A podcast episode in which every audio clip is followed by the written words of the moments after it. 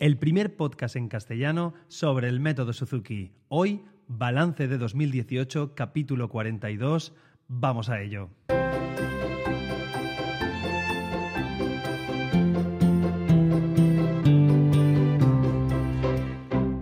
Hola a todos, soy Carmelo Sena, profesor de guitarra Suzuki y a través de este podcast me gusta compartir mis experiencias y todo lo que voy aprendiendo sobre esta fascinante filosofía de vida que es el método Suzuki.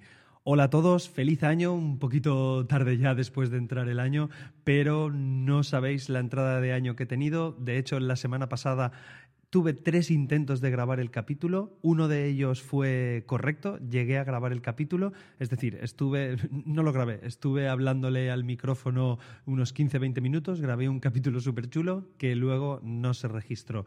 Es lo que tiene que los Reyes Magos te hayan traído un micrófono nuevo y estés valorando las ganancias, a ver cómo se escucha mejor o peor. Lo dicho, estoy hablando con un micro nuevo, espero que me escuchéis bien y todavía tengo que acoplarme un poquito a él, pero espero que me deje grabar capítulos todas, todas las semanas. Y como os he dicho en la pequeña introducción, eh, quería haceros un poquito de balance de 2018, balance mío personal, el cual haré al final del capítulo y primero voy a hacer cómo podéis hacer vosotros vuestro balance. Ya sé que hemos entrado ya de lleno en 2018, de hecho ya han pasado tres semanas volando, pero, pero creo que todavía es un buen momento para poder hacerlo. Os emplazo, si me conocéis recientemente o si no escuchasteis el capítulo 16 del podcast, en el cual hicimos balance de 2017 y cómo poder comenzar el año. Pues voy a plantearme un poquito en esa base. Eh, un resumen rápido para los que no lo escucharais. Os comenté que, os pusierais una, libreta de recursos, que vierais cuánto habíais avanzado y si habíais, si habíais hecho vuestros propósitos y, si cumplisteis lo que, lo que os habíais propuesto en 2017. Y si no os habíais propuesto nada, pues os emplacé a que, a que os propusierais para ese 2018 pues ciertos propósitos. Eh, una cosa que os comenté es que los hicierais público. Y esto es lo que os emplazo para hacer también este año, poneros nuevos propósitos para este 2019 y valorad si los podéis cumplir o no. Eh, voy a meterme un poquito en eso ya de lleno, em, en lo que sean los propósitos. Es decir, no quiero que os hagáis propósitos con metas concretas. Esto nos vale tanto para Suzuki como para cualquier apartado en la vida. Es decir, si no hago deporte, no os pongáis que vais a ir cinco días al gimnasio. ¿Vale? También es un poquito de sentido común. Pero bueno, si no hago deporte, podéis plantearos decir, oye, pues voy a hacer una vez al día, al menos, cuando vuelva de trabajar o cuando vaya a salir, pues voy a subir a casa por las escaleras. O voy a hacer una vez a la semana eh, ir al, trabajo, si tenéis la oportunidad, no voy a ir en coche, voy a ir andando. Voy a intentar hacer pequeños pasos que os permitan tener pequeños tics de, satisfacción, ¿vale? Pequeños propósitos. Una, eh, es decir, no lo sé, si por ejemplo fumáis o por ejemplo eh, queréis dejar alguna cosa, pues no es decir, voy a hacerlo radical sino que voy a empezar a tal día a la semana no voy a fumar, por ejemplo, o tal día os llevo a, diversos ámbitos de vuestra vida. Ya sabéis que la filosofía de Suzuki es una forma de vida, no solo centrado también en, estamos centrados en la música, pero en general. Bueno, que me voy por los cerros de Úbeda. Lo mismo os digo para, para Suzuki. Es decir, si, por ejemplo, estudiamos uno o dos días a la semana o estudiamos tres días a la semana, pues el propósito de estudiar todos los días, seguramente así de primeras no lo vais a conseguir. Igual la primera semana sí o, igual no. Entonces, haceros el propósito de por lo menos un día más. Vamos a estudiar. Vamos a ir pequeño paso a paso. Y además, así seguimos la metodología Suzuki que la conocéis todos, step, step by step. Poquitos pasos vamos, vamos avanzando. Entonces, lo dicho, no poneros un propósito muy grande. Ahora os llevo atrás. Los que me escucháis de hace tiempo, no sé si me hicisteis caso, si hicisteis esa libretita, ese pequeño almanaque para ir apuntándos las cosas que habéis ido evolucionando. Si lo hacéis, es el momento de revisarlo, de verlo. A lo mejor lo hicisteis durante todo el año o, a lo mejor lo hicisteis nada más que al principio o incluso no lo hicisteis. De verdad que es muy chulo que lo apuntéis. Si no es una libreta, en el blog de notas del móvil o en cualquier aplicación, escribidlo, escribir cosas. Oye, a fecha de hoy estoy en tal canción, a fecha de hoy estoy haciendo esto de deporte ya sé que, bueno, pero ¿para qué lo voy a apuntar, Carmelo? Si lo tengo en la cabeza. Vale, pero es como materializarlo, es como hacerlo más, más correcto. No sé si me entendéis. Si, si lo llegáis a escribir y lo ponéis escrito, es mucho más chulo. Eh, eh, es como que entráis más en conciencia con ello y, os, os, comprometéis más con la causa. Entonces, es como estáis un poquito obligados a, a hacerlo. Y una cosa que os comenté es que hagáis los propósitos públicos. Todos los propósitos públicos es hacedlo con vuestros, con vuestros familiares, con vuestros compañeros o como espero que voy a hacer hoy con vosotros. Mis propósitos los voy a hacer públicos con, con vosotros aquí al, al final del podcast. Y lo dicho, resumen, no os pongáis metas concretas de dónde quiero llegar, sino pequeños pasos de, de evolución y cómo hacer un poquito de balance del año pasado de decir, ostras, es que el niño no estudia, no, no me cuesta mucho que coja el instrumento en casa. Bueno, echad la vista atrás y mirar en qué canción comenzamos en 2018 o si habéis comenzado este año en septiembre, qué canciones es las que estábamos tocando y cuáles canciones estamos tocando ahora. Es posiblemente que solo hayamos avanzado una canción o que incluso estemos en la misma o que hayamos avanzado siete canciones. Pues siempre ver ese balance positivo. Será poco, será mucho, pero siempre será hacia adelante eso es lo que tenemos que ver, que es una parte eh, positiva, tenemos que ver la parte positiva. Mm, no a lo mejor en las canciones, oye, ¿qué sonido tenía mi hijo con el violín? ¿Qué sonido tenía mi hija con el piano? ¿Qué sonido tenían mis hijos con la guitarra, con la flauta, con el cello, con vuestro instrumento? ¿Qué sonido tenía? ¿Tenemos mejor sonido? ¿Tenemos peor sonido? Bueno, puede ser que hayamos ido para atrás, puede, hay mil circunstancias. Es otra cosa que os llevo, que pueden pasar cosas en el cole, pueden pasar cosas en las navidades, nos abruman los regalos que tienen los niños ahora en navidades y puede ser que el inicio de curso haya sido un poquito complicado. Yo creo que ahora que han pasado dos semanas podemos ir estabilizándolo. No sé si algunos os veis reflejado en lo que digo o a lo mejor no os veis reflejados. Yo en ciertos aspectos os cuento mi, mi experiencia así con mis hijos y con los alumnos que, que voy teniendo en, en la escuela. Más cosas. Eh, os propongo que os hagáis propósitos para este año, que os juntéis con el niño y digáis, a ver, musicalmente, ¿qué vamos a hacer? Pues decir barbaridades, brutalidades. No sé si lo conocéis, lo que es un mastermind, pero bueno, en un mastermind hay que decir un montón de ideas, es una especie de lluvia de ideas, pues digo que digáis una lluvia de ideas, pero brutales. Hacer un concierto en la playa, hacer un concierto en Nueva York, eh, ir a tocar debajo de la lluvia, eh, no sé, comprar 10 instrumentos para casa, hacer cosas que, que primero os harán pasar un buen rato y unas risas con, con vuestros hijos. Y después, ¿quién no sabe si se puede hacer realidad o no en en, un futuro. Yo siempre hago estas cosas y son pues cosas inverosímiles, increíbles, pero de ahí van saliendo las ideas. Que si no llegáramos a dar esos pasos, a esas ideas brutales, eh, no llegaríamos a la idea final que a lo mejor es factible. Es decir, si yo digo, mira, yo quiero hacer un concierto en el Albert Hall de Londres eh, o, en, Nueva York, eh, pues eso no es posible. Si ya lo cortas es de, no, hijo, ahí no podemos hacer un concierto porque eso es imposible. Quizás llegan, llegaríamos a otros puntos en los que no si no pasamos por esas brutalidades. No sé si me, me llegáis a entender. Y eso es lo que os propongo, una nueva libreta. Sé que muchas veces hacemos los propósitos y no llegamos. Pues haceros con una libretita para ir apuntando en clase. Eso es otro. Si, por ejemplo, muchas veces estamos en clase de forma pasiva, pues os animo a que estéis un poquito más activos en vuestra clase, a que cojáis una libreta, eh, apuntéis lo que está haciendo el profesor, lo que deja de hacer. Si estáis en volúmenes altos, llevaros el libro de Suzuki, apuntad, intentad apuntar en las partituras lo que, lo que os va diciendo el profesor o las cosas que corrige a vuestro hijo o puede ser que estéis en niveles de volumen 7, volumen 8, que no llegáis a comprender lo que hace el niño o lo que hace vuestro hijo o vuestra hija con el profesor porque se os escapa, cosa que es totalmente normal, porque a partir del volumen 3, 4 eh, el rol de los papás cambia, entonces ahí ya pasamos a un segundo plano. Pero bueno, no dejéis de, acudir a los conciertos, de decirle en casa, oye, eh, muchas veces estamos ocupados y, y no es que tengo que trabajar, tengo que hacer la comida, tengo que ir al trabajo, tengo que coger estas cosas tengo que ir a comprar. Oye, vamos a guardar el sábado a las 12 del mediodía y vamos a decirle a nuestro hijo que nos dé ese concierto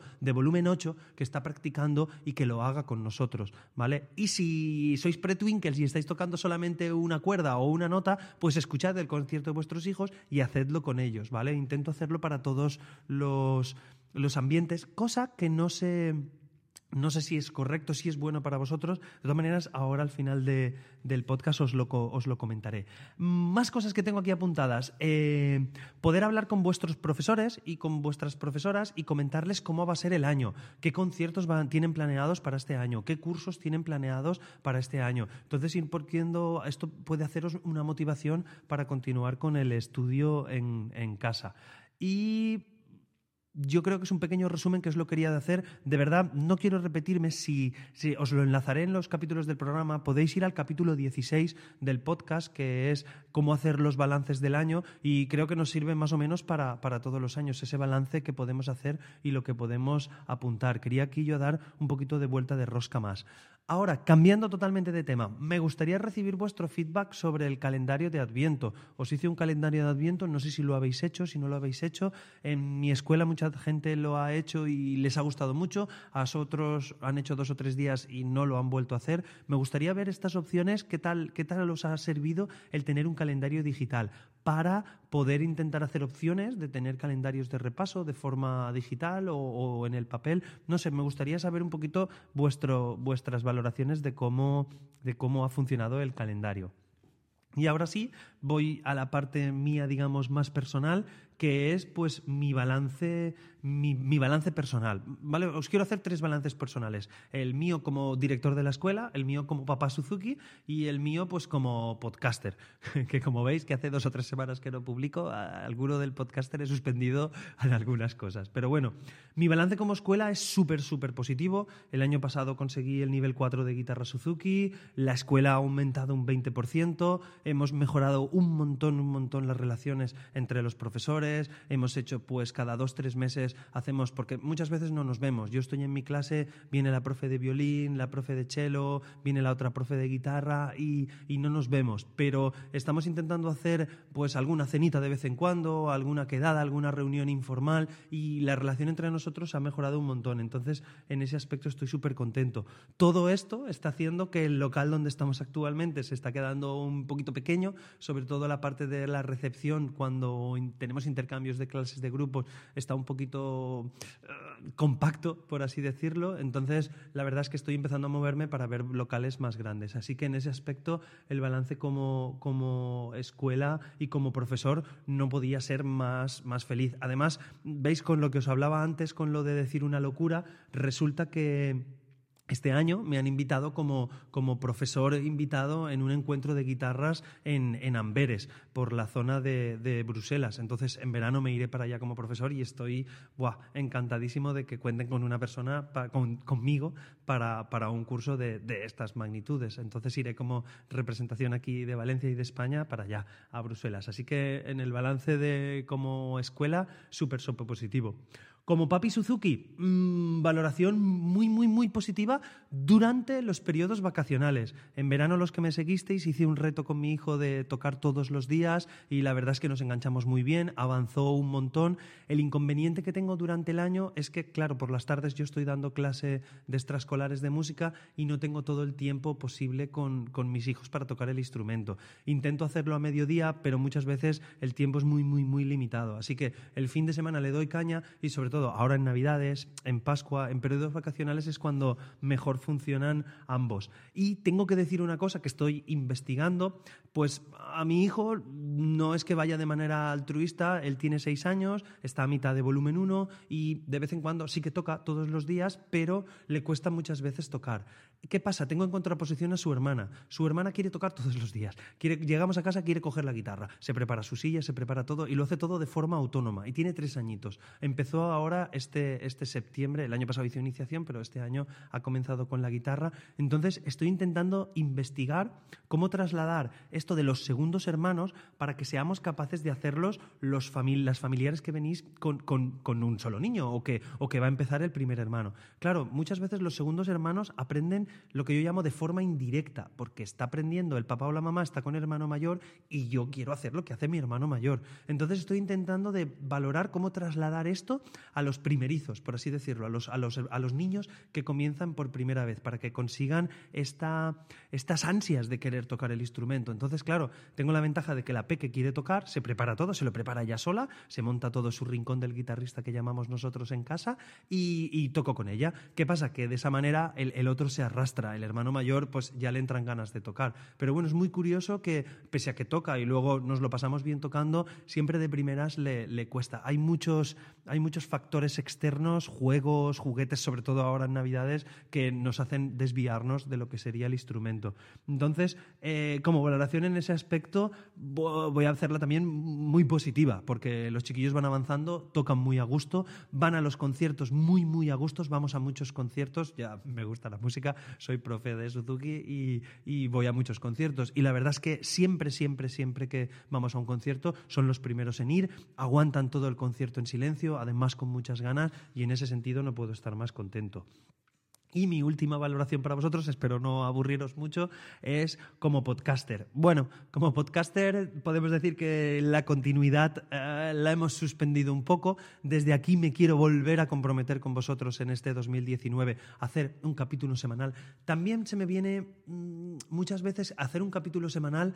Eh, no quiero hacer capítulos en los, a ver si me entendéis, de relleno. ¿vale? Hay veces que tengo muchas cosas interesantes que me apetece compartirlas con vosotros y hay otras veces que me quedo un poco vacío. Entonces tampoco quiero hacer capítulos por hacer, hacer por hacer. Quiero hacer capítulos cuando tenga cosas que contaros. Entonces sí que tengo un pequeño bagaje de cosas que quiero deciros y a ver si puedo hacer un capítulo de 10, 15 minutos semanal. Espero que este nuevo micro y esta nueva opción que tengo para hacerlo directamente con el móvil me lo permita. Pero ya te digo, de continuidad en el podcast, mm, un poquito suspendido. También tener en cuenta que es mi hobby. Esto lo hago porque me gusta. No, no gano dinero, de hecho pierdo dinero con las suscripciones de Spreaker y de todo lo, tengo ahí. Pero bueno, es mi hobby, me gusta ponerme delante de un micro, pero no siempre tengo la oportunidad de estar solo, tranquilo, prepararme el guion. Claro, vosotros haceros la idea que yo estoy 10 minutos aquí hablando, en este caso llevo ya 16 minutos hablando con vosotros, pero me toca luego editarlo un poco, eh, subirlo a, la web, escribirme el guion previamente, ver el tema sobre el que voy a trabajar. Yo prácticamente, y luego publicarlo en redes sociales. Prácticamente un capítulo de 10-15 minutos,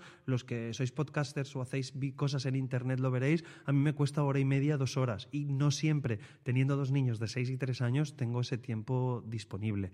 Entonces, eh, mi prioridad es, son los chiquillos, claro, evidentemente. Por eso, en ese aspecto, como podcaster, vamos a estar en el suspendido aprobadillo poco, pero espero este año hacerlo con mucha más continuidad y con las marcas de apoyo que me hacéis vosotros, seguro que, que lo consigo. Nada, solo deciros eso, que pediros disculpas porque hace dos, tres semanas que no publico y sé que muchos de vosotros lo esperáis con ganas porque me lo hacéis saber a través de, la web o del correo o del grupo de Telegram. Y nada, comenzamos 2019 con un montón de fuerza.